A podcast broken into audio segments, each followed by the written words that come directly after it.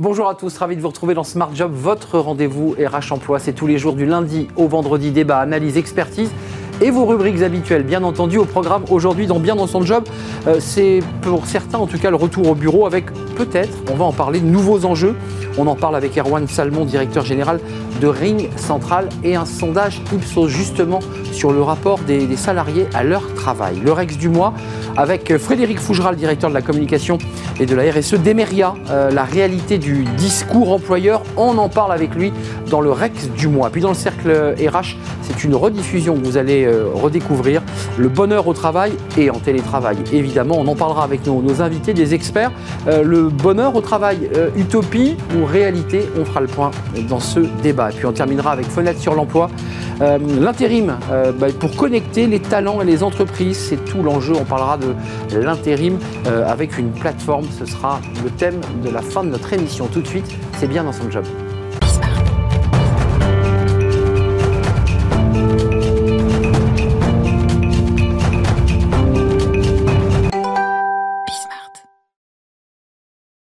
Bien dans son job, pour certains c'est le télétravail, encore. Euh, et pour longtemps, pour d'autres, c'est le retour au bureau avec certaines incertitudes, des doutes, euh, se demandant bien ce qu'ils allaient bien pouvoir faire, eux qui étaient restés fort longtemps euh, à leur domicile ou dans des tiers-lieux. On en parle avec Erwan Salmon. Bonjour Erwan. Bonjour Arnaud. Merci d'être avec nous. Vous êtes directeur général de Ring Central, 120 collaborateurs en France, 7000 dans le monde.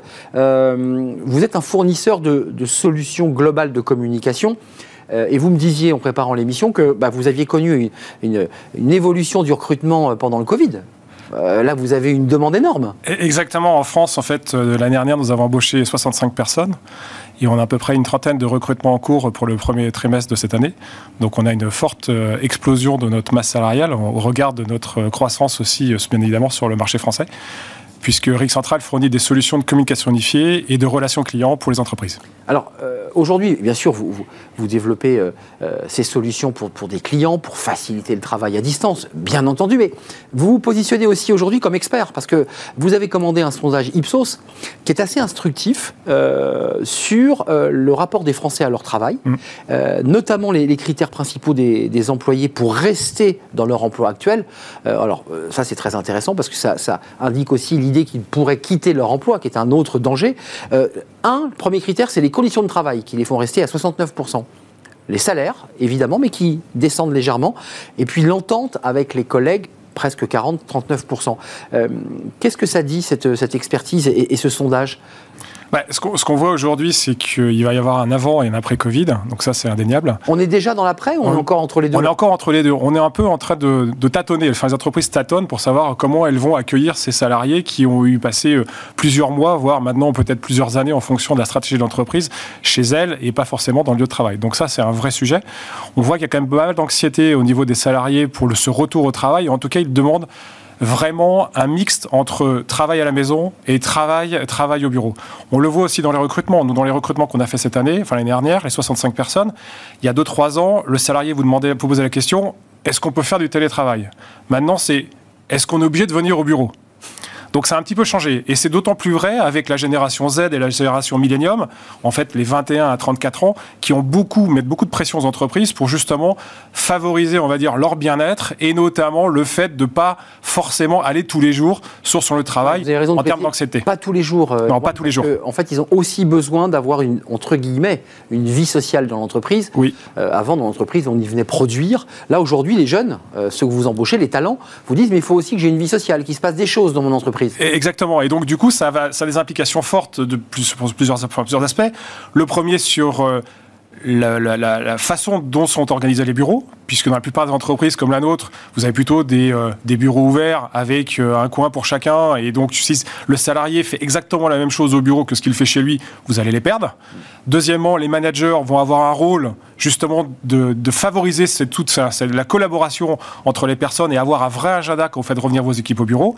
Et puis enfin, il va falloir aussi, puisque le télétravail va être plusieurs jours par semaine, et eh ben ça veut dire quoi? Ça veut dire que les gens vont plutôt venir par service. Il va bien falloir trouver aussi des moyens de fédérer l'ensemble des services pour toujours toujours avoir une culture d'entreprise. Et donc, ce qui pose beaucoup de questions, tant sur l'aspect sociologique, je dirais, de la manière dont on travaille, que de l'aspect technique, puisque l'entreprise doit aussi réfléchir à garder son lien, je dirais, basiquement informatique. Et évidemment, donc ça veut dire quoi? Ça veut dire que les salariés, on doit leur fournir des outils hmm. qui leur permettent de travailler à distance aussi bien que quand ils sont au bureau, et surtout simples à utiliser puisque avant ceux qui étaient plutôt en télétravail, c'était plutôt, des, gens plutôt commerciaux qui travaillaient de chez eux et qui allaient voir leurs clients. Aujourd'hui, c'est potentiellement l'intégralité des salariés au sein de l'entreprise, donc pas forcément des geeks. Mmh, c'est vrai, c'est vrai. Et parfois même des gens qui n'étaient pas tout à fait aguerris euh, à tous ces outils de visio, de travail exactement. Euh, en, continuité sur des réunions. Enfin, c'est assez complexe hein, pour un certain nombre de collaborateurs. Euh, Erwan Salmon, il y, a un sujet qui vient faire écho au débat qu'on va découvrir dans l'émission tout à l'heure, qui est le bonheur au travail. Ça, c'est quand même le, voilà, ce, mot s'est imposé dans le vocabulaire. il était souvent très extérieur à la vie de l'entreprise, le bonheur. Là, il est rentré de plein pied. sur ce bonheur au travail depuis la crise sanitaire, ça, c'est intéressant votre sondage. 16% des employés seulement se disent heureux au travail. 25 euh, se déclarent moins heureux, c'est-à-dire qu'ils ont vu une dégradation de leur bonheur ou de leur bien-être. Qu'est-ce que vous en tirez comme, comme conclusion? Vous dites à vos clients, vous devriez quand même, même si vous êtes rétif, pousser un peu sur le télétravail non? Je pense que c'est euh, pas possible de revenir sans avoir une charte de télétravail avec son CSE aujourd'hui. C'est juste impossible. Sinon, vous allez perdre une grosse partie de vos salariés, qu'ils soit des, jeunes ou des moins jeunes d'ailleurs. Ensuite, c'est leur donner des outils qui leur permettent d'être aussi à l'aise à l'intérieur de l'entreprise qu'à l'extérieur de l'entreprise. Et alors, après, il y a aussi des contraintes. Attention, parce qu'il faut faire attention de burn-out, parce qu'il y a des gens qui vont jamais s'arrêter. Donc, il va falloir aussi que les directions informatiques et télécoms puissent de temps en temps couper justement ce lien à l'entreprise. C'est intéressant parce qu'on le voit sur un process très RH, très humain. Mais est-ce que vous, qui a apporté l'outil, euh, vous, dites à votre client, bah, vous avez aussi à un moment donné un, bouton, je le fais simple, off, on-off, qui fait que votre collaborateur, bah, à 22 heures max, il pourra avoir accès à rien. Bah c'est ce qu'on dit, c'est ce qu'on dit à nos clients. On leur dit attention, nos outils sont très bien parce qu'ils permettent de faciliter cette communication mais et collaboration. Mais à un moment donné, attention, il y a aussi un risque que certains euh, ne fassent plus que ça. Donc, euh, donc il faut aussi euh, avoir une discussion avec la direction générale, la direction des ressources humaines et l'ensemble en fait des, des, management, du management de l'entreprise pour essayer de trouver une charte qui permette de favoriser facilement l'adoption de ces outils sans en apporter trop de contraintes. Et puis enfin sur ce plateau, on l'a beaucoup évoqué, mais ce sondage dit en tout cas ce qu'on a déjà entendu plusieurs fois. Euh, les entreprises doivent prêter attention au bien-être de leurs collaborateurs, euh, faciliter le quotidien des collaborateurs, et donc ça revient au débat sur le télétravail, et prendre en, en compte les nouvelles attentes de flexibilité du travail. Euh, donc c'est quand même une petite révolution à laquelle vous-même, vous devez vous adapter. Bah oui, et en fait, ce qu'on regarde, c'est que les entreprises vont sans doute, faire, sans doute faire des économies en termes de mètres carrés sur les bureaux. Mais l'objectif, c'est pas de faire des économies tout court, c'est de garder cette manne financière pour pouvoir l'utiliser, pour pouvoir justement améliorer la condition de vie des salariés chez eux quand ils travaillent et aussi de faciliter les retrouvailles dans des endroits peut-être un peu différents pour pouvoir créer cette appartenance dans l'entreprise. Il hum. euh, y, a un débat sur euh, ce tiers des Français, là, toujours ce, sondage Ipsos Ring Central, 33% ont, des collègues qu'ils n'ont jamais rencontrés. Alors ça c'est hum. totalement incroyable. enfin c'est et 40% d'entre eux sont inquiets à l'idée justement de les rencontrer en personne. C'est-à-dire que non seulement ils ne les ont pas vus, mais à l'idée de les voir, ça génère une angoisse. Euh, enfin, ça, c'est assez troublant. Il y a même un autre chiffre qui est aussi intéressant. Il y a 52% des milléniums, des, des, générations Z, qui pensent qu'ils arriveront à avoir la même relation à distance que s'ils étaient au bureau avec leurs collègues la même relation personnelle. Donc c'est vrai qu'on est en train de vivre une petite révolution au sein de l'entreprise, et ce sont des sujets qui doivent être des sujets euh, importants à prendre en considération par l'ensemble des directions générales, parce que euh, ça peut être une bombe à retardement au sein de l'entreprise. Euh, vous, en, 2022, parce qu'on a bien compris que, Ring Central avait accéléré, parce que vous aviez dû évidemment répondre à toutes les demandes de vos clients qui vous ont dit il faut que vous soyez là, il faut nous connecter, il faut que ça soit parfait. vous en êtes tout en 2022 C'est-à-dire que là, vos prospects, les rencontres que vous avez avec les entreprises, elles vous disent quoi? Parce que je précise quand même que euh, hier est sorti un, document un peu troublant de Gilles Berset, qui est un économiste, qui dit attendez, euh, on a plus de salariés sur le marché du travail, mais on a perdu deux points de productivité. Euh, ce chiffre-là, il va être expertisé par les, entreprises. Vous voyez, c'est un sujet quand même qui est sur la table. Hein. Oui, alors c'est vrai. Alors ça dépend aussi des secteurs d'activité. Il y a des secteurs qui sont plus ou moins en tension. Donc euh, nous, par exemple, dans l'IT et les télécoms, euh, il y a plus de demandes d'emploi que de personnes qui cherchent. Là, vous cherchez, hein, On cherche, hein, donc c'est pas c'est pas si simple que ça de recruter. Même quand on a une société qui est en croissance, Rick Central, c'est pratiquement 35% à 40% de croissance tous les ans. Donc on est plutôt une société qui se porte bien. Mais même avec cette attractivité, on a aussi du mal à recruter parce que le marché de l'emploi est un peu tendu. Donc oui, oui, oui, je suis d'accord avec vous. Donc il va falloir faire attention à tous ces aspects. Hum. la suite, c'est quoi? C'est des recrutements 2022 Parce qu'on est aussi une émission qui parle recrutement. Est-ce que vous avez là sur le carnet de commande, vous dites, de toute façon, on fait le pari du télétravail ou est-ce que vous êtes sur le pari de l'hybride? Non, l'hybride. C'est l'hybride. C'est l'hybride. Le, pari, c'est l'hybride. Et d'ailleurs, il y a une petite particularité. On a vu pendant les, deux ans qu'on vient de, passer avec ce, Covid, c'est que la visioconférence a été largement utilisée par les salariés. Aujourd'hui, on pense que la visio va commencer à diminuer et c'est plutôt la voix, donc la téléphonie traditionnelle, qui va reprendre le, dessus. Pourquoi Il y a une usure, les gens sont ben, En fait, quand vous allez avoir ce mix entre le télétravail et le retour au bureau, si vous voyez votre collègue le lundi, mardi, mercredi, le jeudi matin, vous n'allez peut-être pas faire une visio avec lui. Quand vous étiez en pandémie et que vous voyez personne, vous avez besoin de ce contact physique, de voir les gens. Donc tout ça a servi en période de crise ultime où on n'avait pas le choix. Là, vous dites, on va trouver l'hybride. Quand on peut faire des réunions en, présentiel, on les fait.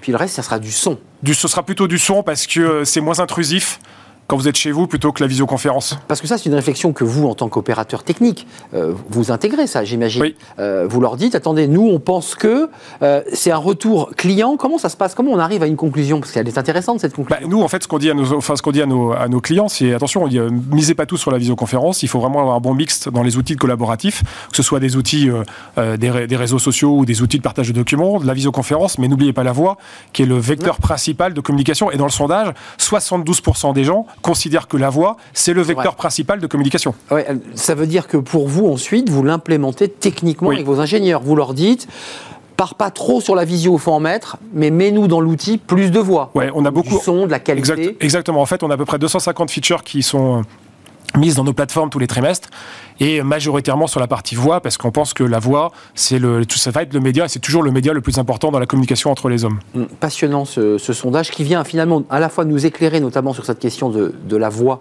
Je pense que c'est un, un, élément très nouveau dans la, bascule, euh, et puis qui vient confirmer un certain nombre de choses euh, sur l'envie d'hybrider, l'envie de télétravailler, tout en revenant dans l'entreprise. Oui, tout à fait. Vous le vivez, vous d'ailleurs, chez vous, en interne, ça? On a rouvert les bureaux au mois de l'année dernière, la Toussaint. On a refermé un petit peu à cause de demandes du gouvernement le 1er janvier. Et on rouvre normalement le 15 février pour l'ensemble des salariés sans, sans jauge particulière. Merci à Juan Salmon de nous avoir rendu visite avec votre sondage, sondage Ipsos. J'imagine qu'on peut découvrir d'ailleurs sur le site euh, de Ring Central, Ring Central avec euh, des, recrutements ou pas Vous m'avez pas Oui, on a une trentaine de recrutements en cours aujourd'hui. recrutements chez Ring Central. Il faut que vous soyez évidemment dans la tech. J'imagine.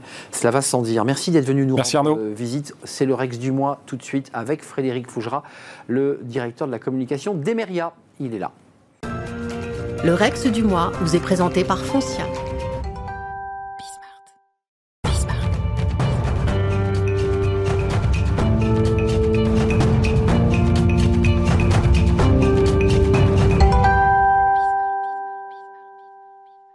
Frédéric Fougera, comment allez-vous? Très bien. J'ai l'impression de vous avoir vu il y a longtemps. Ben oui, la dernière fois, vous n'étiez pas là. Vous étiez en balade. Voilà, les reproches, ça commence. Directeur de la communication d'Emeria. Euh, merci en tout cas d'être là avec nous chaque mois, euh, même quand je ne suis pas là, évidemment. Euh, on parle évidemment de cette idée comme ça du discours de l'entreprise. Qu'est-ce que vous avez voulu dire en, choisissant ce thème d'abord de chronique pour situer un peu les enjeux? Bah, quand on a choisi, évoquer le, principe de discours de réalité, euh, on a voulu se poser la question le, monde change, la situation du marché de l'emploi change. Est-ce que du coup le discours de l'entreprise doit aussi changer ou est-ce qu'il reste le même parce qu'il est, fort, il est puissant, il est assuré ou est-ce qu'il s'adapte à la situation euh, Oui, c'est ça la question que je voulais vous poser. C'est est-ce que ce discours employeur justement euh, doit rester, je dirais, comme un fil ou est-ce qu'il doit s'adapter aux situations, aux évolutions de l'entreprise? Je ne pense pas vous surprendre en vous disant que je considère qu'il doit s'adapter. Le monde bouge, le monde évolue, et bien l'entreprise évolue aussi, donc son discours doit évoluer avec ce monde, s'adapter aux nouvelles attentes, aux nouveaux besoins, euh, tenir compte des impacts que, euh, que la crise notamment a, pu avoir sur le, sur le marché de l'emploi, sur le recrutement. Euh, ça a un impact, ça a des impacts. Et ben, le discours de l'entreprise, si elle veut attirer des nouveaux collaborateurs, elle doit aussi tenir compte de cette situation. Euh, ça fait des années pourtant qu'on dit que les jeunes sont en quête de sens. Et on le redit encore plus ces derniers mois, et pas que les jeunes d'ailleurs.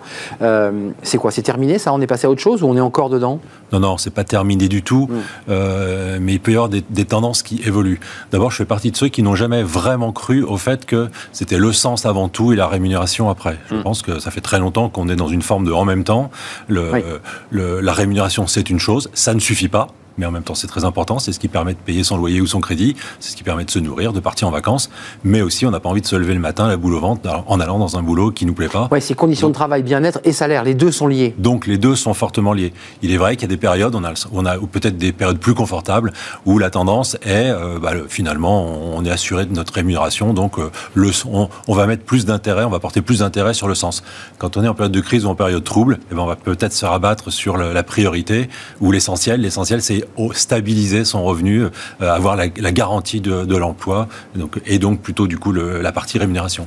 Vous avez quelques, quelques chiffres, quelques exemples dans l'immobilier en particulier euh, Alors, effectivement, moi, je, suis plus à l'aise pour parler du secteur que je connais, dans lequel j'évolue l'immobilier. Je vous pose la question. On voit justement que cette tendance dans l'immobilier, euh, c'est le site Recrutimo euh, qui évoque ces chiffres par des études, montre que la rémunération est redevenue le, premier critère pour le, dans le cadre de la recherche d'emploi. la rémunération, c'est-à-dire une rémunération fixe. Dans l'immobilier, il y a beaucoup de rémunération ou de, travailleurs indépendants. Hum. Donc voilà, donc c'est plutôt cette recherche recherche de stabilité. Ça, c'est ce qui, euh, c'est ce qui est mis en avant et c'est ce qui revient en première tendance. Mais comme je le disais, euh, la quête de sens, l'ambiance au travail, l'ambiance au travail, voilà, ça reste, ça reste quand même des priorités dans ce en même temps, euh, la monnaie d'un côté et le et la vie finalement de l'autre. Mais même si beaucoup de vos collaborateurs sont quand même des gens qui bougent beaucoup sur le terrain. Enfin, je veux dire, le, ils sont pas 8 heures par jour au bureau quand même. Pas du tout. On est dans, on dans des métiers. Ça bouge tout le temps. On est très en contact avec les clients, où on visite des immeubles, où on visite des appartements. Donc le fait de bouger n'est pas directement lié à la stabilité ou à l'instabilité de l'emploi. On n'est pas un indépendant, on est rattaché à une équipe, on appartient à une équipe, on voit des gens, on rapporte, on rend des comptes, on travaille en collectivité, euh, voilà, et au sein d'un groupe, d'une entreprise, d'une marque. Et ça, c'est très important aujourd'hui dans, dans la recherche d'emploi. Frédéric, est-ce que c'est être plus transparent? Est-ce que c'est cela tenir un, un, discours de réalité, un discours employeur de réalité? En partie, en partie, mais plus que... On en a déjà parlé de la transparence. Oui, plus que transparent, j'ai envie de dire l'honnêteté. En fait, je, je, je rappelle souvent qu'un un bon recrutement, c'est un recrutement gagnant-gagnant. Donc personne n'a intérêt à tromper l'autre parce qu'à un moment, de toute façon, on se trouve perdant. Et le fait d'être honnête, donc transparent, ça passe par la transparence, mais ça va peut-être au-delà de la transparence, c'est l'honnêteté, euh, et c'est ce que j'appelle ce discours de réalité, dire les choses telles qu'elles sont, euh, ne pas chercher à se survendre, évidemment, euh, promouvoir ses avantages, ses atouts, et puis peut-être moins mettre l'accent sur ses faiblesses, mais en tout cas... C'est bien humain ça quand même. Hein. C'est bien humain. Bah, oui. oui, mais plus on va être honnête, finalement, et donc plus on va avoir un discours de réalité, bah, plus on va attirer facilement des candidats que l'on va garder, parce que le tout, c'est pas de les attirer, c'est aussi de les garder et qu'ils restent durablement dans l'entreprise. Oui, vous avez raison, c'est qu'en survendant, on prend le risque d'attirer et puis de décevoir très rapidement. C'est très déceptif en fait. Et, c'est la même chose pour le collaborateur qui, s'il ment sur son parcours, euh, sur son expérience, bah, quelque part, il va décevoir l'entreprise qui ne va pas le garder. Donc euh. on n'a pas, on pas intérêt, cette honnêteté, elle est, elle est essentielle. Donc pour arriver à recruter, euh, est-ce qu'il faut finalement davantage, et ça c'est aussi une évolution, s'intéresser, se pencher sur la personnalité du candidat? Ça, c'est ça, c'est quelque chose d'assez nouveau. Ah oui. Effectivement. Euh, avant, on recrutait sur ce qu'on appelle euh, en anglais les hard skills, c'est-à-dire les compétences. Alors, on recrute toujours sur les compétences, mais avant, on se limitait un peu à ça. Il y a eu toute la période des soft skills, le comportement, euh, le niveau d'engagement, l'attitude des collaborateurs. Alors, ça, ça, pouvait faire la différence entre deux personnes à un niveau de compétence égal. Finalement, on préférait ou on penchait vers vers ces, ces, ces, ces soft skills, pardon. et tout ce qui n'est pas le diplôme, en fait. Voilà. Mais arrivent aujourd'hui les math skills. Voilà, on n'arrête pas d'en inventer. Et ça, c'est les compétences atypiques. Ah oui. C'est-à-dire finalement, et ça, c'est la personnalité. Vous m'avez fait peur. Je me dis, mais je la connais pas celle-là. C'est la, personnalité. Et finalement, euh, qu'est-ce que dans ma personnalité, dans hmm. euh, finalement dans ma vie, dans ma personne, dans mon Trait parcours. de caractère aussi. Hein. Exactement. Hmm. Euh, bah, finalement, quelle est, quelle est, cette valeur supplémentaire que je peux apporter à l'équipe? Et aujourd'hui, dans un entretien de recrutement, c'était inimaginable il y a quelques années. Les gens vous parlent de leur personnalité alors qu'avant on restait plutôt effacé, on restait assez en retrait. On ne restait que sur le, ouais, exactement. Mm. Donc euh, voilà, et donc cette, cette nouvelle tendance, bah, ça participe aussi à construire, à construire euh, des équipes dans la diversité, euh, avec plus d'ouverture, plus d'ouverture d'esprit sur la constitution des équipes, et finalement des équipes plus fortes, plus solides, plus innovantes, plus mobilisées. Donc c'est un, un, un, vrai plus pour tout le monde. Mais le collaborateur, lui, il tient le recruter, le collaborateur, il tient beaucoup aussi. Bien sûr. Juste avant de nous quitter, il nous reste un tout petit peu de temps. Euh, on parlait tout à l'heure dans, la, séquence d'avance sur la génération Z, euh, les milléniums. Est-ce qu'ils vous challenge finalement? Est-ce que finalement c'est eux qui aiguillonnent les recruteurs dans leur attitude, dans leur, dans leur demande, dans leurs revendications, j'allais presque dire? Bah, Dans la mesure où c'est eux la, grande vague qui arrive euh, régulièrement sur le marché, c'est toujours ces nouvelles générations qui, auxquelles il faut un peu s'adapter. donc elles ont des exigences. Alors parfois elles imaginent qu'elles vont révolutionner l'organisation de l'entreprise. Ça, ça fonctionne pas vraiment. Mais un peu quand même. Mais par petits morceaux, finalement, euh, euh, elles, apportent euh, des, façons supplémentaires de, de, voir le travail, de voir l'organisation et Mais ça, vous le elles sentez, participent à la façonner. chez Emeria, c'est-à-dire que, est-ce que vous sentez quand même qu'il y a comme ça une poussée par le bas? Moi je, moi, je sens dans mes équipes, par exemple, euh, où j'ai, enfin, j'ai des très concrètement, qui, sont, qui vont de très jeunes à, très seniors, mais je vois que les, très jeunes participent au changement de mentalité, au changement de façon de travailler, ont largement anticipé les questions de télétravail ou de travail, euh, je vais dire, Hybride. déplacé, c'est-à-dire on n'est plus forcément dans, dans, des horaires administratifs très précis. Alors peut-être que c'est nos, nos jobs aussi qui font que ça demande plus de souplesse. Euh, c'est vrai, peut-être que l'immobilier s'y prête bien aussi pour le coup. Parfois, on peut ne pas travailler une partie de la journée, mais, par, mais par contre, on va travailler le soir, on va travailler le week-end. Et à la fin du compte, en fait, euh, on considère que c'est une mission qu'on a à accomplir et pas forcément des horaires administratifs à effectuer. Ce qui est quand même assez compliqué sur le plan du, droit du travail, parce qu'il y a quand même les horaires, il y a quand même, c'est très complexe, cette dérégulation. C'est en partie compliqué, ça bah ne s'applique pas à tous les métiers. Bah non. Euh, quand vous êtes face à un client, vous pouvez pas lui dire que vous avez une priorité personnelle dans l'après-midi, mais que par contre vous pourrez lui répondre dans la nuit. Donc euh, voilà, ça, ça, doit se gérer, mais un certain nombre d'activités, c'est faisable. Oui, vous avez raison, Frédéric L'immobilier, c'est aussi un métier très exigeant, parce qu'il faut pouvoir répondre directement à son client, et en général, il veut une réponse dans le quart d'heure. L'immobilier, ce sont des, services, des, métiers de service et de contact. Mm. Donc effectivement, quand on vous appelle, c'est qu'il faut pouvoir répondre. Bah oui, parce que sinon vous perdez la vente on perd la vente, on, ou on crée de l'insatisfaction. C'est exactement ce contre quoi nous luttons au quotidien. Merci Frédéric Fougera d'être venu nous rendre visite, directeur de la communication d'Emeria. Euh, merci d'être venu. On se retrouve dans un mois. Dans un mois. Je vous promets, je serai là. Je vous le promets. Merci Frédéric. On fait une courte pause et on va s'intéresser à un sujet alors, qui vient d'ailleurs euh, euh, frôler la, thématique qu'on vient d'évoquer avec Frédéric Fougera, c'est le bonheur au travail. Bah, qu'est-ce que c'est que le bonheur au travail? C'est un mot comme ça qui a fait éruption dans le travail. Le bonheur était toujours à côté du travail. Là, les salariés réclament du bonheur. Alors est-ce que c'est du bien-être? De quoi on parle exactement lorsqu'il est question de, bonheur au, travail?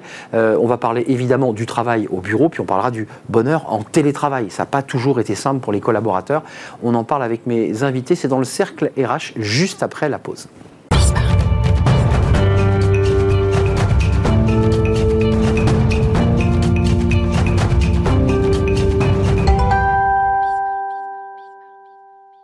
Le cercle RH, le débat de, Smart Job, débat quotidien. Euh, merci d'être avec nous. On parle du bonheur, mais du bonheur au travail. Attention, ça rigole pas.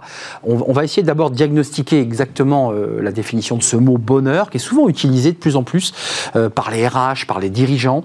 une forme d'injonction au bonheur. L'entreprise serait donc dans l'obligation eh bien de, de, créer ce bonheur au travail. On parle de qualité de vie, on parle de bien-être. On va essayer évidemment de définir tout cela. et puis on va essayer de savoir si c'est un vrai concept qui doit porter, euh, être porté par les entreprises. Parce qu'après tout, le bonheur est intérieur, euh, il est très spirituel. On va, on va faire le point évidemment avec mes invités qui vont tout m'expliquer, bonheur au travail et au télétravail, parce que ce sujet-là, évidemment, est posé et il est sur la table. Euh, Alexandre Joss est avec moi. Bonjour Alexandre, fondateur et délégué général de la fabrique Spinoza. Tout à fait. En un mot, c'est quoi la fabrique Spinoza? C'est le mouvement du bonheur citoyen. L'objet social, c'est de replacer le bonheur au cœur de notre société. On est en plein dedans. Exactement, comme un moyen d'éclairer, de l'inspiration et aussi d'innover. Et d'innover. On reviendra sur des études souvent euh, étrangères qui, qui, font une corrélation entre quand je suis bien dans mes baskets, plutôt heureux, je ne mets pas le mot bonheur, je produis bien et j'ai une bonne productivité.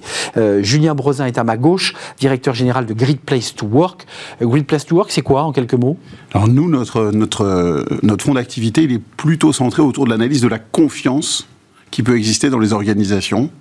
Donc on verra qu'on a peut-être euh, des, un échange à avoir avec Alexandre sur la partie bonheur versus confiance. Voilà, donc vous, voyez, on a commencé à glisser avant même de commencer le débat, passer du mot bonheur au mot confiance. Et Nathalie Willard est avec nous. Bonjour Nathalie. Bonjour. Vous êtes fondatrice de Coach for Haze. Euh, c'est quoi Coach for Haze? Alors, c'est une start-up en fait que j'ai créée en 2016. Moi, je suis euh, orthoptiste, donc je suis sur la partie médicale. Et on développe des outils pour accompagner les RH en vue d'améliorer et de protéger les yeux de leurs collaborateurs. Les écrans Voilà, les écrans, donc à la fois au bureau, mais aussi en télétravail de plus en plus. Voilà. Donc ça, vous, vous êtes, dirais, un des éléments qui contribue à dire, ou en tout cas à faire dire aux collaborateurs, bah, moi, je trouve que l'entreprise, elle s'est bien occupée de moi. Exactement. Voilà, et on travaille avec d'autres partenaires en fait sur cette thématique-là. euh, qui vont au-delà de la fatigue visuelle, des problématiques visuelles, puisqu'on travaille avec euh, Yes We Share qui développe des outils plus large spectre, donc à la fois euh, santé euh, mentale et santé euh, physique. Oui, c'est Voilà. pas que l'usure de lire des textes sur écran, c'est aussi des collaborateurs qui sont qui frôlent le burn-out, puisque là, on, on traite de ces questions-là aussi. Exactement. Rentrons dans le vif du sujet, définition, parce que moi j'ai lu pas mal d'articles sur ce sujet, euh, d'ailleurs euh, où, où- le débat euh, vraiment existait. Certains évoquaient, et je l'ai cité, la tyrannie du bonheur de Bruckner, l'idée que finalement on oblige l'entreprise à tout prix à faire rentrer le bonheur dans l'entreprise. Il faudrait impérativement être heureux en entreprise. Certains disent mais non, enfin écoutez, soyons sérieux. Le bonheur c'est beaucoup plus complexe que ça. Est-ce que c'est le bon mot pour démarrer notre débat que d'utiliser le mot bonheur? C'est le bon mot? Bah, pour, pour moi, les, les mots doivent être plutôt euh, des passerelles et des moyens de mobiliser que euh, des murs ou des fossés. Donc euh, nous, à la Fabrique Spinoza, on est, on est à la fois attaché aux mots et prêt à utiliser celui qui est le plus conforme à, euh, comment dire, la Vous, vous, l'assumez ce mot. On l'assume, mais, mais certaines organisations n'ont pas ce mot-là dans leur ADN. Je pense que une, à- au fil des, du temps, pour moi, l'argument qui me semble le plus convaincant, c'est de dire euh, on reconnaît tout à fait la capacité de l'entreprise à rendre les gens malheureux. Personne ne dirait, bah non, ça c'est pas vrai, euh, on se trompe de mots. euh. Bon, bah si on reconnaît cette capacité-là, est-ce qu'on pourrait ouvrir vous la inversez là, d'accord. qu'elle puisse rendre les gens heureux, ou tout du moins pour affiner les termes, contribuer à les rendre heureux, ou à encore plus précis, et après je laisse la parole à mes amis euh, de plateau, eh bien, euh, créer les conditions qui favorisent le bonheur au travail. D'accord. Juste avant qu'on débatte, vous, vous le rangez où le bonheur? C'est de la RSE C'est un, un- un élément de la responsabilité sociétale ou sociale de l'entreprise? Je pense que c'est plutôt, euh, ce sont des grands mots, mais c'est plutôt un paradigme. C'est-à-dire que pour examiner l'entreprise, on, peut, on a des grands termes qui sont la performance, euh, la responsabilité, euh, la vision, la contribution. Le bonheur en est un. Euh, en utilisant ce prisme-là, vous pouvez contribuer à rendre le monde meilleur, euh, affiner la mission de l'organisation, euh, la rendre plus performante. C'est en cela qu'il a de la puissance. Comme tout objet, comme tout outil, il permet de colorer, travailler, réfléchir et transformer l'organisation. Euh, Vous êtes d'accord avec cette définition, Julien Brézin? Alors nous, euh, effectivement, moi là où je suis, là où je suis complètement d'accord, c'est qu'il faut essayer d'équiper l'entreprise pour qu'elle suive son action. Que ce soit le bonheur, que ce soit la satisfaction au travail, que ce soit à la limite. L'important, c'est que l'entreprise, elle se mette en mouvement positivement et qu'elle prenne conscience. Et c'est en ça que je rejoins ce que vous disiez à l'instant sur la partie RSE, c'est-à-dire l'entreprise, elle a un impact sur ses collaborateurs, elle doit le mesurer et elle doit travailler cet impact pour qu'il soit le plus positif possible. Encore plus maintenant, avec des collaborateurs qui ont été atomisés, dont on- on- qu'on a perdu physiquement pour certains. Encore plus maintenant, parce qu'on a vraiment besoin de savoir ce que les collaborateurs et les collaboratrices ressentent, de les accompagner. Managérialement, c'est essentiel. Et on passe beaucoup de temps dans notre vie professionnelle, donc c'est essentiel que les collaborateurs et les collaboratrices puissent s'y épanouir.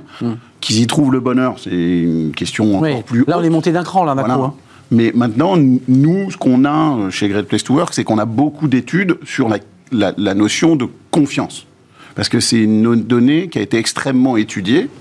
Il y a plus de 60 articles scientifiques de, de premier plan qui sont parus sur la méthode de quoi, corrélation entre. euh, entre confiance et performance de l'organisation. C'est-à-dire, en gros, si les collaborateurs sont bien, ils vont tout naturellement, mais ce que vous disiez à l'instant, ils vont euh, être plus efficaces pour l'entreprise. C'est-à-dire qu'au-delà de l'injonction dont vous parliez tout à l'heure au bonheur, c'est aussi parce que c'est bien pour l'organisation, bien pour les organisations, de prendre soin de ses collaborateurs. Là, on est parti sur le prendre soin. D'ailleurs, on va basculer sur l'intelligence parce que vous voyez, le prendre soin amène la santé du corps. Exactement. Et quand on parle de bonheur, on parle de la santé de l'âme, enfin, c'est-à-dire le, bien-être de l'âme. Vous, vous voyez, il y a une- quand même une petite nuance. Mais pas uniquement. mais pas uniquement, non, mais j'étais sûr que vous alliez me, me le dire. Les deux sont liés. Mais euh, on par- là, on parle du corps. Euh, c'est un élément contributif au bien-être, pour ne pas dire au bonheur Bonheur. du collaborateur. Complètement. En fait, quand vous êtes euh, quand vous êtes dans un état de bonheur, vous allez sécréter un certain nombre d'hormones. Vous en avez entendu parler, des endorphines, Endomorphines, ouais. voilà, etc. Un certain nombre d'éléments qui C'est ce qu'on a quand on court aussi. Voilà, et qui vont rassurer, qui vont déstresser, qui vont motiver et qui vont du coup faire que le collaborateur va être plus performant en fait au travail. Donc c'est pas euh, forcément une fin en soi. hein, ce que euh, tu, ce que vous disiez tout à l'heure sur la, la partie euh, bonheur, est-ce que le- l'entreprise se doit de rendre les gens heureux ou ne pas les rendre malheureux? On retrouve un petit peu cette thématique-là en fait dans le, le cadre qu'on va apporter, mais c'est quand même un, un objectif finalement en soi pour l'entreprise parce qu'on sait que quand il est heureux, il est forcément plus productif et plus efficace. Mais ils vous disent euh, quoi vos, Vous les appelez vos patients, enfin ceux que vous accompagnez avec le réseau dont dont vous avez parlé? Ils vous disent quoi? Ils aspirent au bonheur ou ils aspirent à minima à être plutôt en bonne santé? Alors, Ce qui est très différent. En fait, il y a deux, il y a effectivement deux, deux, éléments. Il y a à la fois la santé mentale et la santé physique. Et nous, on intervient en fait sur la santé physique et notamment de plus en plus avec les problématiques en fait liées euh, au télétravail et à la surexposition des écrans. Euh, où, euh, Et le télétravail y a contribué. Hein. fortement. que Zoom, zoom, On est à zoom. 12 heures par jour aujourd'hui devant des écrans digitaux, donc c'est la moitié de la journée sur, euh, sur du digital. Donc forcément, ça a des conséquences en fait pathologiques au niveau de l'œil notamment, mais aussi au niveau de la santé mentale, euh, au niveau de la confiance, euh, au niveau du management, au niveau de la façon de, de, prendre des responsabilités, etc. Donc euh, tout ça a été un peu chamboulé avec la crise, mais il y a des effets quand même négatifs, enfin positifs en fait à cette crise-là. Alexandre Jost, juste quand même, dans l'évolution de l'entreprise, on a eu les, les usines, c'est-à-dire les, ateliers, on allait au travail en, en pointant, on faisait ses 8 heures, on produisait, puis ensuite, un peu plus tard, il y a eu le tertiaire, l'école blanc, euh, les années 2000, où on commence à individualiser le parcours des salariés, puis on est rentré dans l'ère du télétravail, où là, on se pose d'énormes questions sur euh, comment les garder, euh, comment les motiver, comment leur donner envie, parce qu'on est exactement dans cette phase-là, c'est comment leur redonner envie de pousser la porte de leur entreprise. Enfin, c'est une situation un peu inédite quand même. C'est comment je donne envie à un salarié d'aller au travail. Oui, c'est vrai. Il y a une étude qui a été produite par Lisman euh, qui euh, montre que les 90% dans, dans les entreprises qui ont les bureaux les plus euh, satisfaisants aux yeux de leurs collaborateurs, eh bien 90% des travailleurs ont envie de revenir au travail. Ah, Vous dites travailleur. Oui, pour Non, mais- varier collaborateurs travail. Oui, oui. Et inversement, dans les euh, 10% des entreprises où les bureaux sont les moins bien notés, 90% des collaborateurs n'ont pas envie de revenir au travail. Donc, ce qui permet, comme de dire au passage, que l'espace de travail est devenu une composante majeure. Bon, J'ai apporté une étude, parce que je sais qu'on parlait peut-être de ce sujet, qu'on a produite il y a deux ans, elle est libre sur notre site, Nouveaux espaces de travail et expérience collaborateur. Le lien avec notre sujet, c'est que l'environnement dans lequel on, on travaille ou on vit a une incidence sur, sur son bien-être. pour marquer les Ah ouais, esprits, il y a une figure qui s'appelle Emma, Emma, employée de bureau 2040. Elle a été produite euh, en, en une statue de plâtre et elle préfigure à quoi nous ressemblerons si on continue à travailler ainsi. Alors à quoi, elle va ressembler, à quoi alors- on va ressembler Emma est bossue, elle a les yeux injectés de sang parce qu'elle est toujours devant un écran, le Ouais. teint jaunâtre parce qu'elle n'a pas suffisamment de lumière naturelle, les jambes gonflées parce qu'elle est sédentaire, et euh, ça fait toujours rigoler, mais elle a du poil au nez et aux oreilles parce que la qualité de l'air est mauvaise. Et donc, Et ça fait pousser les poils. euh, oui, de manière surprenante. Ah écoutez, alors oui d'accord. C'est ça. Et Ouais. la conclusion de, de ça, Un mauvais air dans vos bureaux. hein. bah, l'air intérieur est cinq fois plus pollué que l'air extérieur. Ça, c'est chiffre à appui. Et donc, euh, Enfin, c'est la- un- c'est un sacré personnage que vous lui décrivez là. EMA 2040, euh, la conclusion de ça, de ce cabinet de- d'ergonomie anglais, la conclusion de ça, c'est si on ne change pas en profondeur les espaces où nous travaillons, eh bien, le travail nous rendra très, très malade. Et on commence à le voir avec une augmentation de 50% des troubles musculo-squelettiques Eh oui. en 2020-2021. Euh, avec euh, 54% des Français qui déclarent des, douleurs- lombaires. Donc, dans la transformation euh, de, l'entreprise, l'espace est devenu fondamental. Hmm. Donc il y, a- quand même l'idée du paradigme d'aller vers le bonheur, parce que la description que nous fait Alexandre Jost est quand même une, description, enfin je veux dire, très noire, très sombre, de ce qui peut attendre les, collaborateurs. Donc en fait, il y a un vrai rapport de force, une vraie tension entre le risque que nous évoque Alexandre et ce désir euh, de bonheur. C'est pour ça que euh, moi j'aime cette, cette signification autour de la confiance, parce que finalement la confiance, elle est dans, elle est dans la relation. La confiance, le bonheur, c'est moi, La confiance, elle est dans la relation créée entre la personne hein, qu'on étudie et, euh, et son environnement et son management. Euh, Alexandre, fort justement, vous parliez des bureaux. Évidemment, les Ah oui. bureaux, ils sont clés. Il faut donner des raisons aux collaborateurs de revenir. Mais les managers ou les managers sont absolument vitales aussi, puisque si ils sont là dans les bureaux et qu'ils apportent une valeur ajoutée très concrète, parce qu'ils travaillent en confiance avec leurs équipes, alors là aussi, vous avez envie de revenir. C'est pour ça que je pense pas qu'il faille du tout opposer confiance, bonheur, etc. Je pense qu'il faut chasser l'épanouissement, enfin chercher l'épanouissement du collaborateur parce que ça va, ça va tout simplement le rendre plus satisfait et derrière. Ça me semble plus juste. Juste, peut-être pour rebasculer ensuite sur, sur les, les débats très concrets, parce que j'ai vu que des managers créaient des réunions où il n'était pas question de travail ni de business, mais que c'était une heure par mois. Ça a été institutionnalisé dans plusieurs entreprises. Open talk. Le- voilà, on peut discuter tranquillement et beaucoup de collaborateurs disent ça m'agace parce que globalement, bon, tout ça, ça ne, ça- ça ne sert à rien. Euh, cette question du, du- du bonheur, Alexandre Jost, euh, c'est pas un peu agaçant pour certains collaborateurs que finalement ils entendent leur manager, leur RH, euh, leur répéter toujours cette espèce d'ancienne, alors que eux-mêmes, à l'intérieur d'eux-mêmes, on leur dit mais libérez-vous, soyez authentiques, soyez comme vous-même. En fait, ils peuvent pas être comme. Bah, je veux dire, vous voyez, espèce de paradoxe de salariés qui disent stop, quoi, on se moque de nous là. Bah, je je partage pas cet avis. À la fois, je, je Je le sais. comprends que ce sujet puisse être euh, violent pour certains, parce que quand ça va mal dans la vie, entendre des mots aussi euh, Ouais, exactement. que le bonheur, tout d'un coup, ça peut provoquer Mm. une réaction qui est mais t'as vu comment c'est à la maison Inverse. J'ai euh, l'école est fermée pour la deuxième semaine. Donc à la fois, je comprends ça, et c'est en ça qu'il faut être empathique et non angélique. Et en même temps, je pense que s'il y a un point qui est incontestable pour mettre tout le monde d'accord, c'est qu'on a véritablement besoin de prendre soin des collaborateurs. Et Ça, aujourd'hui, et aujourd'hui, on n'en a pas besoin pour des raisons de performance. Ça, on avait besoin de montrer que le lien entre bonheur et performance il y a quelques années. Aujourd'hui, on comprend que ce lien, il est incontestable, mais on comprend aussi qu'on a besoin d'être humaniste parce que, pour rappel, il y a un an, 22,6% à peu près, euh, il y a un mois, il y a un an, des collaborateurs étaient en état de dépression d'après Santé publique France. Donc aujourd'hui, euh, par les bureaux, le management, la confiance, euh, la gouvernance, euh, l'entreprise, elle doit chercher à, désolé le mot surprend un petit peu, mais à soigner ses collaborateurs parce que on connaît tous des moments faibles en ce moment. Alors après, le, quel mot utiliser? Moi, je trouve que le mot bonheur, il a le mérite de, de faire regarder loin et de s'interroger sur des notions complexes comme la joie, la satisfaction, le sens. Il regroupe tout ça. Et en cela, pour moi, il peut donner de l'énergie. Ça porte quand même beaucoup sur les épaules des managers et managers. Enfin, on voit bien que ces, ces cadres intermédiaires qui, qui ont des responsabilités importantes, s'ils sont eux-mêmes pas habités par cette conviction et qui sont finalement dans du corporate ou le pur business, vous ne réussissez pas à créer ce lien-là avec un collaborateur. C'est vrai. Bah, C'est très compliqué. Bah, le- Ça demande un vrai travail sur soi-même. Hmm. Bah, D'après Sciences Po Education, euh, Executive Education, une enquête qu'ils ont réalisée, 96% des DRH considèrent que c'est au manager d'insuffler le sens dans le travail. Alors, le sens n'est qu'une des composantes de l'épanouissement au travail. Et pourtant, je trouve, je trouve ça intéressant. Le, le manager, il est certainement tiraillé aujourd'hui. Il doit continuer à atteindre ses objectifs. Eh oui. Il doit apprendre des nouveaux modes de travail pour lui-même et pour ses équipes. Il doit soutenir émotionnellement ses collaborateurs. Et à la fin, ça lui fait beaucoup de sacs sur les épaules. Donc c'est certain qu'il est, il est plus en... Mais est-ce que c'est pas le top manager, les COMEX euh, Et je donne la parole à, à Nathalie, mais euh, Ju- Julien, vous avez, vous, euh, euh, vous certifiez les entreprises, elles doivent répondre à un certain nombre de critères draconiens. Euh, c'est- Est-ce que c'est pas le COMEX, le top manager, qui doit faire redescendre tout cela? Alors avec ses propres mots, peut-être que c'est pas le bonheur, mais faire, faire, faire distiller finalement euh, jusqu'au plus bas de l'entreprise, cette espèce de philosophie.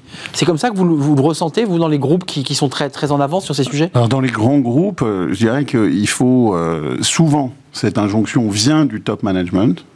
On a vu avec la loi Pacte, euh, Mm. avec euh, des entreprises à mission, voire des grandes entreprises qui sont venues entreprises à mission, etc. Et je rejoins sur ce que vous disiez, Alexandre, sur la difficulté du management intermédiaire à gérer à la fois des attentes euh, d'efficacité et d'efficience, et puis de l'autre côté, des attentes de développement humain. Et en fait, il faut équiper euh, et suivre le management intermédiaire pour l'aider dans ce travail-là. Donc on individualise un peu plus le travail de, de- de- management, c'est-à-dire qu'on on individualise euh, personne par personne. C'est Ah, il c'est faut, vers ça qu'on va. l'aider, il faut l'aider, il faut lui laisser le temps du- qu'il ait du temps managérial, ce qu'on a rarement le- ce qu'on fait Ouais, rarement. prendre le temps d'écouter l'autre. Il faut prendre le temps de chercher euh, le bonheur, la satisfaction, la confiance, en- de construire ce, qui, ce que le Ouais, manager doit sûr. construire avec son équipe. Et puis, il doit chercher à donner, être un vecteur de sens Donner envie. au quotidien. Parce que finalement, cet acteur de sens, il est soit à travers la mission de l'entreprise, mais tout le monde sauve pas des arbres, euh, enfin sauve pas la planète, etc. Et même quand vous êtes dans une entreprise, j'ai envie de dire, euh, dont l'activité est purement économique et n'est pas euh, en train de sauver euh, la planète, le manager est un acteur de sens au quotidien. Le manager de proximité est un acteur de sens au quotidien. Vous en avez, vous, enfin, les personnes que vous croisez dans votre start-up euh, sont des managers, des managers, des gens qui ont des responsabilités aussi Oui, et qui alors- vous disent c'est lourd, quoi. On me demande beaucoup et je tiens pas, quoi. Après, on est effectivement sur une thématique aussi euh, qui a du sens. Parce que notre objectif, c'est effectivement de, de pouvoir accompagner et, et transmettre en fait des, des- de faire en sorte que les salariés, les collaborateurs aillent mieux. Mais pour revenir en fait sur la notion de, de bonheur, je pense qu'effectivement c'est à la fois personnel parce que votre bonheur en fait c'est pas forcément le même que Non, on a chacun notre, Voilà. notre bonheur. et que ça va au-delà, je pense, de la, de, de la situation euh, en entreprise, euh, équilibre vie pro, vie perso, euh, votre environnement de travail, on en parlait tout à l'heure. euh, voilà. Après, on parle de bonheur au travail. Bonheur au travail, effectivement. Alors, est-ce que c'est pas bien-être ou est-ce que c'est pas. Ah, voyez que, voyez que, que vous, vous me rejoignez sur ma ligne.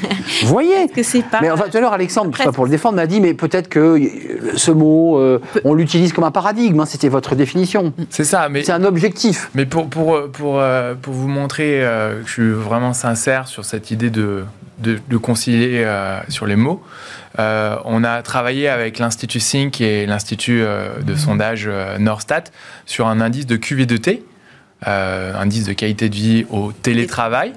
Et, et donc, on s'est dit que ce mot serait peut-être plus fédérateur, moins inspirant, mais plus fédérateur, si vous voyez la nuance. Et euh, cet indice, il va examiner les mots dont nous parlons ici, le management, la flexibilité. Et d'ailleurs, pour essayer de cerner des, des- des grands déterminants qui font qu'on se sent bien au travail, qu'on a parlé euh, du corps, de la santé, de l'espace, du management, de la confiance, il y en a un qui apparaît, c'est la flexibilité. Alors ça apparaît évident, mais ce qui surprend dans la dernière vague de janvier 2022 maintenant, par rapport à il y a deux mois, bon, un, il y a une chute de l'indice de 58 points à 57 points, donc c'est pas neutre. Ensuite, Un il y a point. un point, mais il y a une baisse de 7 points pour ceux qui télétravaillent euh, fréquemment, donc beaucoup plus pour ceux qui télétravaillent. Et les gens disent, on aimerait encore plus de flexibilité. C'est-à-dire que c'est intéressant. Les gens disent, pour nous sentir bien dans le travail, alors même qu'on a des temps euh, recommandés par le gouvernement de télétravail à 3-4 jours par semaine, les gens ils disent, ils sont entre 2 tiers et 80% à dire, on aimerait une semaine de 4 jours. On aimerait une demi-journée où on fait exactement ce que l'on veut, c'est-à-dire on travaille, on, tra- on travaille pas. On aimerait des temps de déconnexion. Voilà, vous avez des CEO, des dirigeants qui vous disent attendez, c'est pas.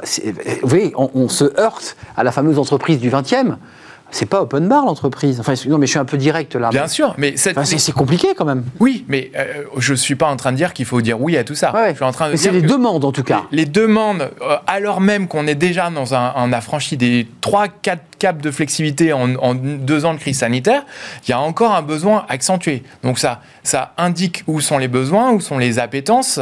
euh, et pour boucler avec votre propos du départ, pour faire revenir les gens au travail, on a besoin de ce cocktail de vision. Euh, Elon Musk, quand il fait un pitch sur la Tesla Model 3 de la Tesla, qui est le plus grand succès commercial jamais connu de l'industrie automobile en précommande, il passe 9% de son speech sur la vision. Parce qu'à un moment, il se dit, eh ben, expliquer ce que c'est que cette voiture, comment elle marche, peut-être c'est bien, mais qu'est-ce qu'on a vraiment voulu atteindre? Qu'est-ce que je veux faire ouais, donc, ouais. moi, j'ai l'impression que ces petits éléments-là, ils commencent à dessiner les, les comment dire, les, in- les inexorables du travail. Aujourd'hui, on peut plus imaginer une entreprise qui est sans flexibilité. Euh, on peut plus imaginer, il y a deux tiers, d'après un article du Monde d'avant-hier, des jeunes qui exigent le sens dans clair. leur employeur, alors même que le taux de chômage est plus bas, mais quand même. Euh, donc, on sent que petit à petit, moi j'en- j'entends des gens qui disent les entreprises du CAC 40 vont disparaître. Ouais. On ne sait pas si ça prend 10 ou 20 ans, mais elles vont disparaître, à moins que, et la liste de à moins que, euh, le salon. Qu'elle sache euh, prendre en, en- en charge, faire du care en fait, parce qu'il y a un peu cette idée comme ça du mélange de prendre soin de l'âme et du corps, parce qu'il y a de ça dans l'entreprise. Dans cette injonction au bonheur, il y a prendre soin de la santé de vos salariés, c'est une obligation juridique, mais ça va au-delà aujourd'hui, Alors ça va au-delà. Et moi, bien au-delà. Je rejoins vraiment sur ce que disait Alexandre sur la notion de flexibilité qu'on voit apparaître, nous, dans nos études de la même façon. Euh, flexibilité hyper forte, euh, à la fois C'est une révolution. hein. une vraie révolution. J'ai envie de dire que, euh, je ne sais pas si vous vous souvenez de vos cours de, de, de- de- pas de poésie, mais de théâtre, où il y avait la- les, trois, les trois unités, unité de temps, Temps, unité de lieu. C'est la tragédie. Et voilà, la tragédie. Et Ouais. bien, aujourd'hui, c'est exactement la même chose. La dernière unité, qui était l'unité de, de lieu de travail, Elle se dissout. eh ben, elle s'est dissoute. Bah ouais. Et donc, on est face à l'explosion de cette triple unité. Et comment la recomposer? Donc, le- avec vraiment ce que vous disiez, le spectre Alexandre. de la mort des grandes entreprises. S'il n'y a plus de bâti, s'il y a... c'est quoi une entreprise? La transformation de l'entreprise, c'est certain. La mort, euh, je, je, Hmm. Ouais. je serais plus humble. Plus prudent. Oui, cas, oui, oui. euh, Non, parce que vous dites qu'il y a un risque comme ça. Oui, Ces je- grosses structures mastodontiques, euh, si elles ne prennent pas en charge le care, l'accompagnement, il y a un risque, Nathalie. Oui, bien sûr, parce que ça fait partie des, des, des, euh, des obligations de, du, de l'employeur vis-à-vis de ses collaborateurs. Ça, c'est juridique, on est d'accord. hein. Il n'y a pas de souci de ce côté-là, en fait, de pouvoir euh, donner euh, des conditions favorables et qui permettent aux, aux collaborateurs de travailler en fait sereinement et sans dégradation de sa santé. Juste, il nous reste très peu de temps, mais encore une fois, il y a un peu un débat politique qui, qui est sous-jacent à cela. C'est-à-dire que l'entreprise veut à tout prix mon bonheur à ma place. Moi, j'ai pas envie qu'on me rende heureux à ma place. Enfin, je veux dire, je, souhaite rester ce que je suis. Et beaucoup, beaucoup témoignent dans des articles spécialisés. Ils me disent, mais après, c'est c'est un peu filou de la part de l'entreprise finalement, parce qu'elle essaie, elle essaie de me faire produire un peu plus en me vendant comme ça du, du bonheur un peu emballé, prêt, prêt, prêt à consommer. Il n'y a pas de ça. Il n'y a pas un peu de ça aussi, Bah. un peu de stratégie, un peu de contournement, quoi. C'est- vrai. Avant, on obligeait les gens à pointer à 8 heures. Aujourd'hui, on leur dit soyez heureux, vous verrez, ça se passera très bien. Il y, y a des critiques qui sont vraiment fondées. C'est-à-dire que l'injonction est, est émotionnelle, c'est épuisant. La nécessité du fun, c'est épuisant. Le, le fait de, de cacher euh, des rémunérations euh, indécentes par euh, de baby-foot, c'est indécent. Et malgré exactement. tout, et malgré tout, moi je trouve intéressant de se dire, on est à une ère où on commence à cartographier les leviers, les pratiques, les approches qui font qu'on peut favoriser l'épanouissement des collaborateurs au travail. Et d'abord, faut Et vous dites faisons-le alors. Voilà. Faisons-le, regardons, pensons solution, tout en ayant un petit mulot euh, vigilant à euh, la Ouais. Je manipulation. suis pas dupe. Voilà. Attention, attention, ouais. Et, et puis, Ouais. vous savez, connaître l'intention de l'entreprise, c'est pas si facile que ça. Déjà, c'est qui l'entreprise? C'est les actionnaires, c'est les dirigeants, c'est mon manager, c'est la mission, c'est les statuts. Ça marche. Dans l'immédiat, si mon manager il déploie un, un éventail d'approches comme on le propose pour que l'individu aille mieux, C'est déjà bien. déjà c'est déjà pas mal. Vous êtes d'accord avec ça? Ah bah, 100% d'accord, et c'est pour ça que moi. On va vers ça de toute façon, d'une manière De toute façon, c'est- inéluctable. c'est la RSE au sens large, le plus large possible, la responsabilité la plus élargie possible de l'entreprise. Et il faut l'aider parce que l'entreprise, elle est aujourd'hui euh, très équipée en termes d'outils pour comprendre son impact financier. Elle commence à s'équiper pour comprendre son impact environnemental. Il faut l'équiper pour qu'elle pour Les qu'elle humains. comprenne sur ce Ouais. qu'elle fait sur les hommes. Et le care, Nathalie Willard, parce que Bah oui, c'est ça- c'est ça reste- le soin, le soin du corps Ça et de reste l'âme. effectivement des démarches bienveillantes en fait euh, à la base, même si euh, euh, elles peuvent être euh, pourvoyées par Oui. certains. euh, malgré Dévoyées, tout, euh, voilà, elles Ouais. sont euh, elles, elles sont là pour euh, Pour faire du bien. pour faire évoluer les choses et pour euh, aller vers une flexibilité. Écoutez, je ne pourrais pas dire que j'ai- ressenti du bonheur sur ce plateau, mais enfin, en tout cas, de la joie de partager ce, ce débat avec vous. On- euh, une sorte de marche inéluctable, en tout cas, en tout cas c'est la définition d'Alexandre Jost, et je crois qu'elle est partagée par euh, Julien Brézin. C'est un peu la marche de l'histoire, quoi. C'est un peu l'histoire du 21e siècle hein, de, de- de l'entreprise. C'est le débat du bien-être. Ouais, N'oublions pas les centaines de milliers de collaborateurs qui ne sont pas concernés par l'échange qu'on a eu, qui sont pas, dont les jobs sont pas télétravaillables. Non, 60-40, hein. Et, et, ouais, et, et- et Merci. dont le niveau de complexité est difficile, euh, de, de job est difficile, et, et sur lequel les entreprises doivent absolument continuer à travailler. Fondamental. Fondamental. Les emplois postés, les... Et puis pour maintenir une cohésion d'entreprise. C'est vrai. Euh, C'est un énorme défi quand vous êtes à la tête d'une organisation dont la moitié des collaborateurs ne sont pas télétravaillables, entre guillemets, Et voit une partie des cols blancs partir euh, La Rochelle. trois jours à La Rochelle. Et- Ça, c'est tout à fait exact. Il faut absolument faire. Je crois qu'on n'a en pas- termes d'inclusion, Ouais. il faut vraiment faire très attention à euh, sortir de nos euh, de, de, de nos visions col blanc et euh, de rester de aussi euh, Oui. très proche du terrain. Je crois qu'on n'a pas encore tout à fait mesuré d'ailleurs cet impact dans l'entreprise, parce que s'il faut un petit peu de temps et du recul, mais entre ceux qui restent postés et qui tous les matins vont au travail, et puis euh, voyant les bureaux vides, parce que tout le monde est parti ailleurs. C'est vrai que c'est un vrai sujet. Allez le 10 voir en ligne, euh, l'indice de qualité de vie au télétravail, on mesure cette différence, les oubliés du télétravail qui sont clairement moins heureux. bah, c'était, un, un, éclairage nécessaire avant de nous quitter parce que c'est 60% euh, non télétravaillables et 40% télétravaillables. Donc il y a quand même une grande majorité de salariés qui ne peuvent pas télétravailler. Merci Nathalie Willard d'être venue sur notre plateau, fondatrice de Coach for Hayes. Vous faites du care puisque vous avez un titre anglais, notamment sur le, le soin des, des, des yeux. yeux. Merci Alexandre Jost avec ce document. Allez sur le site de la fabrique Spinoza, fondateur, fondateur et délégué général de cette fabrique, et Julien Brézin. C'est un vrai plaisir de vous accueillir.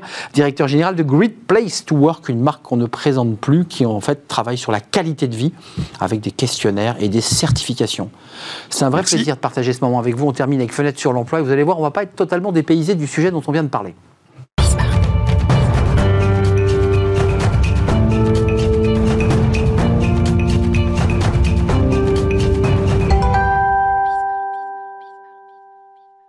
Fenêtre sur l'emploi, on va parler recrutement et intérim. C'est un secteur évidemment bah, qui a un peu le vent en poupe ces derniers mois évidemment et on en va en parler avec Eric Haddad. Bonjour Eric. Bonjour. Vous êtes le PDG de Connect, euh, créé en 2006. Alors euh, le marché est vaste hein, de, de l'intérim, il y a des très grandes enseignes. Euh, vous avez 150 collaborateurs. Vous avez démarré en classique avec 32 agences et puis vous avez hybridé. Oui. Alors en fait, au début, on n'a pas démarré dès le départ avec 32 agences. Quand on a créé, Imagine. effectivement, vous imaginez, donc quand on a créé donc en septembre 2006 Connect, au départ, ça devait être une petite entreprise qu'on allait créer. C'est devenu avant tout une success story et en fait une aventure humaine. Euh, donc nous étions trois à l'époque. Malheureusement, nous avons un, un, associé qui est décédé euh, il y a deux ans, en pleine période du Covid. Donc ça a été très compliqué, mais ça nous a permis à un moment donné de nous restructurer et de rebondir. Donc oui, aujourd'hui, on a 32 agences. Euh, on évolue dans 7 secteurs d'activité. Donc euh, le BTP, Tension. Tension, mais tension énorme. Euh, la partie informatique, on est dans le transport et logistique, on est dans l'industrie. Grosse tension aussi. Très grosse tension, mais oui. si je veux dire entre nous, on a de la tension dans tous, tous les, les secteurs, secteurs d'activité, à part la problématique euh, du CHR, Café Hôtel Restauration, qui a souffert énormément, mais qui commence à rebondir. Ça revient? Oui, ça revient parce qu'en fait, on annonce aujourd'hui bon, les, les, la fin de, de, de, des périodes de, de, confinement, Covid, etc. Les salaires sont un peu remontés, les négos. Ont... Les salaires sont remontés, ouais. les négociations, mais ça crée une surchauffe. On pourra en parler tout à l'heure parce que au-delà de la problématique de, de, la pénurie et de, la, de, main d'œuvre, on a aussi une autre problématique, c'est la surchauffe et le fait de trouver des nouveaux collaborateurs. Donc voilà, donc euh, bah, en fait Connect aujourd'hui c'est 150 collaborateurs, pardon. Ah, aujourd'hui, c'est vous disiez ah, aujourd'hui. Aujourd'hui. Vous avez recruté quelqu'un aujourd'hui Non, quand j'ai aujourd'hui, mais... c'est ce matin, j'avais une réunion effectivement avec un de mes associés, avec mon associé, en se disant à combien on est aujourd'hui, et puis on prépare effectivement cette, cette interview, donc pour être... La photographie du jour, c'est 150 collaborateurs. Exactement, et puis pour être précis, en fait, on est parti sur 100, bon, voilà, c'est 150 ce matin là-dessus, en sachant qu'on a des objectifs euh, d'ici la fin de l'année d'atteindre les 200 permanents, et aujourd'hui, pour vous donner un ordre de grandeur chiffré, puisqu'on est quand même euh, avant tout dans une émission, euh, je dirais, business, euh, le groupe Connect, c'est 83 millions d'euros de chiffre d'affaires, avec une, un objectif d'aller atteindre le premier palier de 100 millions d'euros de chiffre d'affaires. Alors, ce qui est intéressant dans, dans, votre parcours et votre histoire entrepreneuriale, mmh. c'est que certains de vos collègues, vous les connaissez évidemment, vous benchmarkez, eux ont fait le, le, choix du digital 100%. Ils ont dit, on croit au digital. Vous, vous dites, non, non, nous, on démarre par des agences, on a des agences, mais, mais euh, j'imagine que vous vous êtes aussi adapté euh, à la crise Covid et vous vous êtes dit, à un moment donné, quand on ferme les agences, il faut continuer à fournir.